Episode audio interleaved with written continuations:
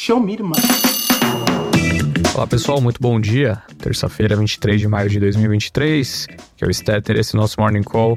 Os mercados mundiais operam sem uma direção muito evidente, levemente no negativo, mas ainda naquele imbróglio é, relacionado à dívida dos Estados Unidos após o presidente do país, Joe Biden, o presidente da Câmara, é, Kevin McCarthy, não terem chegado a um acordo sobre o teto da dívida no dia de ontem. McCarthy afirmou que a discussão fez com que é, permanecesse o impasse em relação às exigências do presidente americano e ainda não há nenhum tipo de acordo sobre qualquer ponto. Eles seguem conversando, pelo menos foi o que relatou é, durante a coletiva de imprensa após o encontro com Joe Biden.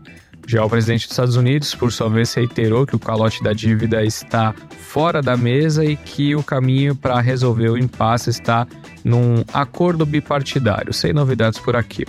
Amanhã, o Federal Reserve divulgará a ata da sua última reunião de política monetária, quando aumentou a taxa básica de juros 0,25 ponto percentual, e a minuta será importante para avaliar a possibilidade de encerramento do ciclo de alta de juros lá nos Estados Unidos. Aqui no Brasil, com a agenda de indicadores esvaziada, as atenções seguem voltadas para a votação do novo projeto do arcabouço fiscal no plenário da Câmara dos Deputados. Segundo o deputado Cláudio Cajado, uma reunião de líderes partidários ocorrerá hoje na residência oficial do presidente da Câmara dos Deputados, né, o Arthur Lira, para definir então a votação do texto. Sobre ontem, para quem não se recorda, a bolsa fechou numa queda de 0,38 a 110.322 pontos, o dólar chegou, o comercial chegou a recuar ali meio por cento, né, para 4,97 os juros futuros DIs avançaram.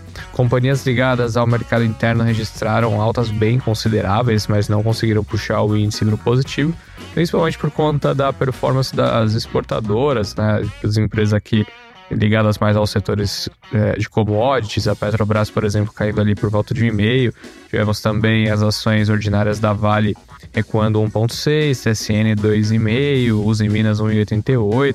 Enfim, esses movimentos seguiram muito o que a gente viu ocorrer no minério de ferro, né? Lá em Dalian, o preço da tonelada tinha fechado uma queda de 2,7% a 103 dólares e 59 cents a tonelada e pesando, portanto, nesse bom humor em relação ao mercado doméstico, não conseguindo preponderar, né, digamos assim, é, em termos de performance. Sobre hoje, a gente tem um cenário meio parecido para o minério, ele cai mais 2,95 a 100 dólares e 28 cents.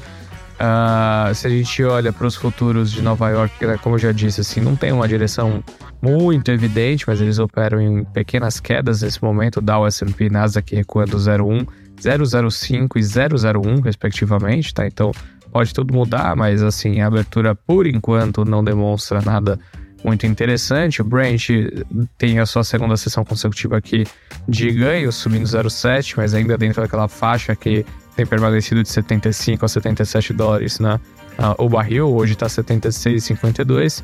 E por fim, as criptos recuperando um pouquinho daquelas perdas de ontem, o Bitcoin subindo em 74 a 27.335 dólares e o Ethereum em alta de 2.1 a 1.857. Entrando no noticiário, eh, a gente teve finalmente a divulgação da Oi, ela do resultado do quarto trimestre de 2022 ainda, né? Então, fechamento do ano passado, as empresas por aqui já divulgaram o primeiro tri, a ainda está lá um trimestre atrás. E assim, não tem muita novidade por aqui. Realmente permanece bem difícil. Uh, só vocês terem uma ideia, ele foi um prejuízo no quarto tri de 17,6 bilhões de reais. Claro, teve um monte de baixa contábil nesse número, né? É, desconsiderando o impairment, a gente veria um prejuízo que no ano foi de 19 bilhões e 260 milhões de reais teria sido algo próximo ali de 5 bi, mas mesmo assim a gente viu até algumas coisas meio estranhas, né? A dívida da empresa ali estava em 19 bi, agora a gente vê ela entrando com um pedido de recuperação judicial é, com a dívida somando 44 bilhões, então tá meio estranha a história. É, não parece ser um case muito sustentável.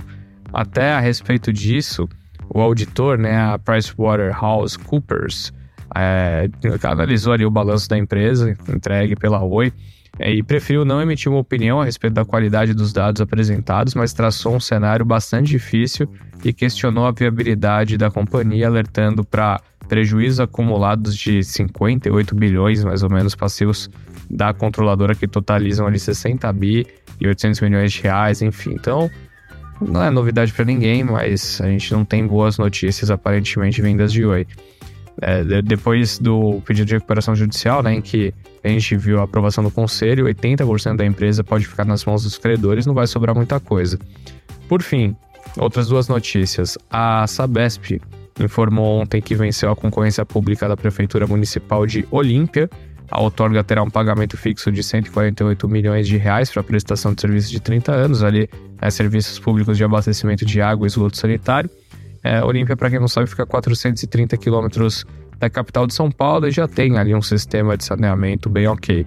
Por fim, a Suzano disse que vai elevar o preço da celulose de fibra curta em 30 dólares a tonelada para todos os mercados asiáticos a partir de junho. A produtora de papel e celulose afirmou que o reajuste deve ser uh, principalmente a um processo de formação de estoques por clientes tradicionais do mercado chinês assim como uma demanda de produtores integrados de papel e celulose que miram reduzir as taxas de fabricação. A Suzano acrescentou que os preços de revenda da madeira estão subindo na China. Bom, Morgan Stanley viu com bons olhos revisão ali de expectativa preço médio no trimestre eles continuam com uma recomendação de compra. Essas são as principais notícias de hoje. Um bom dia, bons negócios até mais. Tchau, tchau.